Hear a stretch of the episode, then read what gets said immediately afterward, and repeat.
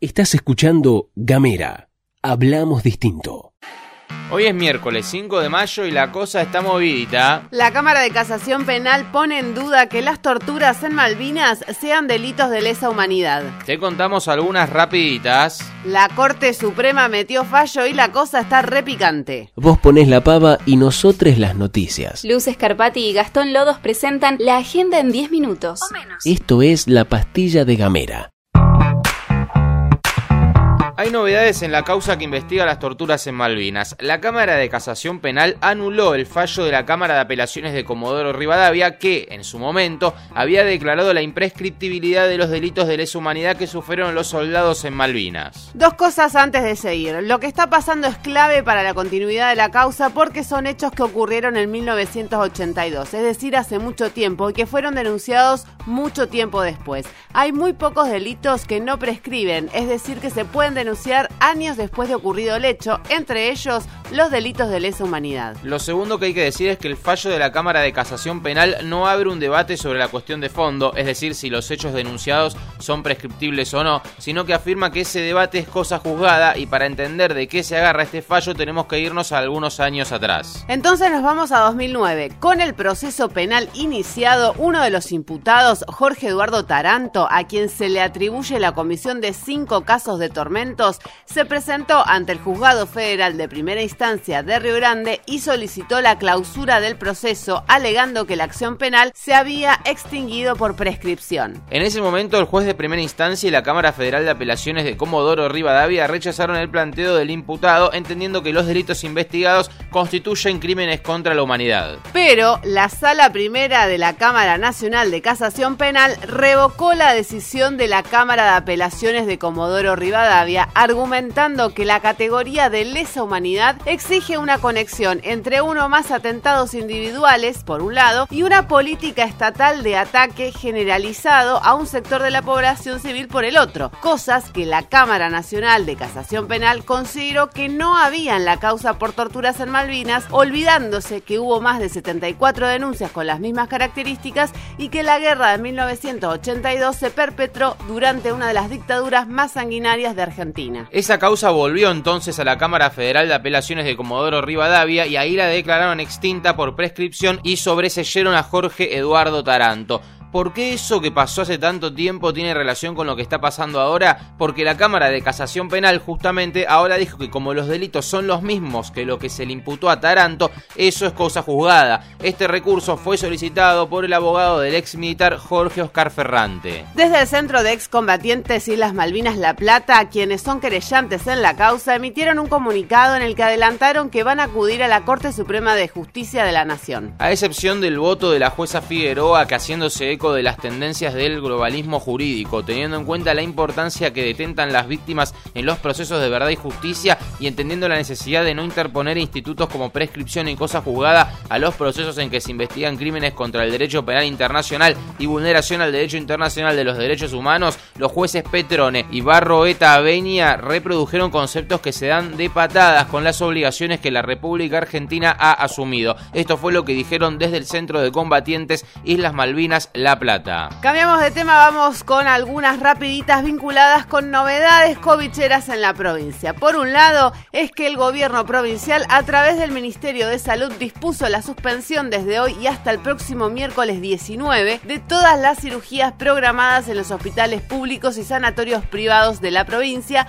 con el objetivo de poder garantizar la disponibilidad de camas necesarias para atender un potencial incremento de internaciones de personas con COVID-19. En cuanto a la cantidad de nuevos casos, en la última semana se detectaron 210 en Ushuaia, 238 en Río Grande y 23 en Tolwyn. Se trata de 120 casos menos que los 591 informados la semana pasada por el Ministerio de Salud de la provincia. Actualmente hay 29 pacientes internados en terapia intensiva en todo Tierra del Fuego. El temita de la coparticipación información sigue en danza porque los jueces del Superior Tribunal de Justicia, Ernesto Loeffler, María del Carmen Bataini y Carlos Gonzalo Sagastume, convocaron a las autoridades de los municipios de Ushuaia, Río Grande y Tolwyn y a las del gobierno provincial para que participen de una audiencia informativa para que expongan sus argumentos en torno a lo que tiene que ver con los reclamos de deuda de coparticipación que se vienen planteando en los estrados del Superior Tribunal. Recordemos que hay una causa que iniciaron desde el municipio de Río Grande y que acompaña a los municipios de Tolwyn y Ushuaia. La cita es para el 27 de mayo a las 11 de la mañana. Último tema de las provinciales y vamos con una buena Tierra del Fuego, Antártida e Islas del Atlántico Sur vuelve a producir las compus del Plan Conectar Igualdad. La empresa Newsan va a comenzar a fabricarlas a mediados de junio con la intención de proveer 108.000 netbooks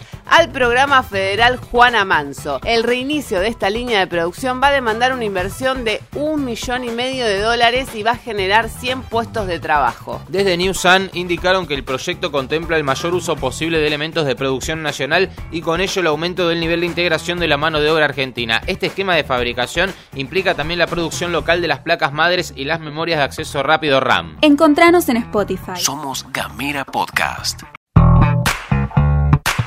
Vamos a hablar del tema que sacudió la discusión política y si te preguntás por qué en Tierra del Fuego consideramos necesario hablar sobre un fallo de la Corte Suprema sobre una jurisdicción que nos queda a 3.000 kilómetros de distancia, bueno, sin duda es que la pregunta es pertinente. La posible respuesta está en que es una discusión sobre el federalismo, las competencias de los estados provinciales, del Poder Judicial y la discusión política circunstancial poniéndose por delante de la tragedia sanitaria más grande en 100 años. Te lo vamos a explicar en detalle porque además está sucediendo algo que ya podría calificarse como deporte nacional se está embarrando la cancha. La noticia es que la Corte Suprema de Justicia falló a favor del gobierno de la ciudad de Buenos Aires y avaló su autonomía en la demanda contra el decreto de necesidad y urgencia 241-2021, firmado por el presidente de la Nación en su momento, que, como una de las medidas sanitarias para mitigar la propagación de la segunda ola de coronavirus, determinó la suspensión de clases presenciales en el AMBA.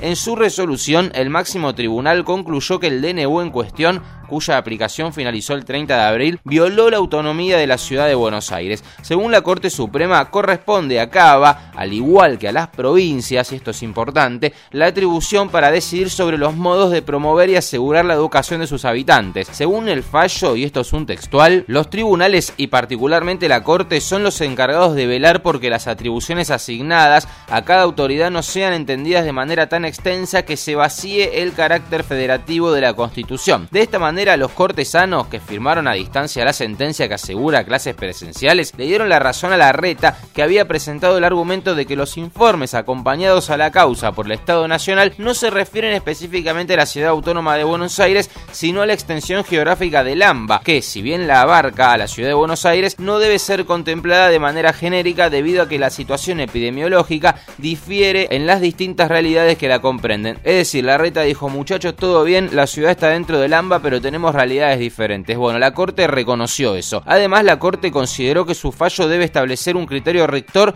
que oriente decisiones futuras ante circunstancias que podrían repetirse. Ahora, desde el gobierno nacional, la cosa se lee de otra manera. Lo que se lee es que la Corte no presentó argumentos epidemiológicos, que la pandemia avanza peor que nunca y que el Estado federal debe velar por la salud de todos los habitantes del territorio y que además durante todo el 2020 se gestionó la crisis de esta manera. Con esa óptica, desde el gobierno nacional no tardaron en responder al fallo. Cristina Fernández de Kirchner preguntó irónicamente en su cuenta de Twitter si para poder gobernar no será mejor presentarse a concursar por un cargo de juez al Consejo de la Magistratura o que un presidente te proponga para ministro de la Corte. Además, la vicepresidenta escribió, sinceramente está muy claro que los golpes contra las instituciones democráticas elegidas por el voto popular ya no son como antaño. Hoy la Corte acaba de decidir, en plena pandemia decretada por la OMS, emergencia sanitaria sancionada por el Congreso Nacional, y con más de 65.000 muertos en la Argentina que el Poder Ejecutivo Nacional no tiene competencias para tomar medidas sanitarias. Esto lo afirmó Cristina Fernández de Kirchner. Por su parte, el presidente de la Nación en el acto de las notebooks que te contábamos antes habló sobre el tema y dijo esto. En un tiempo muy difícil, muy difícil. Porque es un tiempo donde la pandemia nos, nos da respiro y donde yo voy a seguir cuidando la salud de los argentinos y de las argentinas, por más que escriban muchas hojas en sentencia. Yo que soy un hombre que ama el Estado del Derecho, el Estado de Derecho, y que reivindico el Estado de Derecho, y que respeto las sentencias judiciales, También como hace más de 30 años que enseño Derecho en la Universidad de Buenos Aires, no saben lo que me apena ver la decrepitud del derecho convertido en sentencia. Además, desde el gobierno nacional se emitió un extenso comunicado en respuesta al fallo de la Corte. Allí expresaron que es un deber y un objetivo central del gobierno garantizar el derecho constitucional a la educación y que saben sin ninguna duda que este derecho se ejerce con mayor plenitud cuando se desarrolla en la modalidad presencial con docentes, niños, niñas y adolescentes en las aulas pero también señala que al momento de dictarse el DNU cuestionado, el AMBA exhibió un crecimiento exponencial de contagios mayor al que presentaba el resto del país y el sistema de salud se hallaba fuertemente tensionado con peligro de saturación y que también, y atención a esta cita, se ha verificado durante el año 2020 que la situación epidemiológica del AMBA se extiende a las demás regiones del país. Esto se expresó de manera oficial desde el gobierno nacional. Hace unos días Alberto Fernández había anunciado el envío de un proyecto de ley al Congreso para para que el órgano legislativo legislativo lo faculte, le permita tomar medidas sanitarias para controlar el impacto de la pandemia. Obviamente cuando dijo esto, cuando anunció el proyecto de ley, Alberto Fernández ya tenía la pauta de que la Corte iba a ir para el lado de Cava. Ahora lo que nadie sabe es qué puede pasar a partir de ahora si todas las provincias deciden seguir los pasos de la reta. Después de todo este quilombo nos vamos a ir con una buena. La Embajada de China en la Argentina informó vía Twitter que se lograron acuerdos con el gobierno nacional para la producción de vacunas Sinopharm en nuestro país. Tras la reunión con Carla Bisotti, el embajador Souchi Aoli afirmó, no sé si está bien interpretado el nombre del embajador, pero ustedes me sabrán disculpar, afirmó que se alcanzaron acuerdos para la producción de las vacunas de Sinopharm en Argentina. Las farmacéuticas de ambos países realizarán inmediatamente las consultas para arrancar la producción lo antes posible, se dijo desde la cuenta oficial de la embajada china en Twitter. Aún no se sabe mucho más, pero la ministra de Salud Carla Bisotti destacó la importancia de este acuerdo, ya que para ella representa la posibilidad de colaborar y ser de la investigación y la cadena de producción de vacunas que se utilicen en Argentina y en Latinoamérica en el mediano y largo plazo, con lo cual Argentina producirá una nueva vacuna del coronavirus. Esto es todo por hoy, les agradecemos por habernos acompañado hasta acá, muchísimas gracias, mañana volveremos de punta a punta con la pastilla, con Luces Carpati y quien les habla Gastón Lodos. Muchísimas gracias, chau.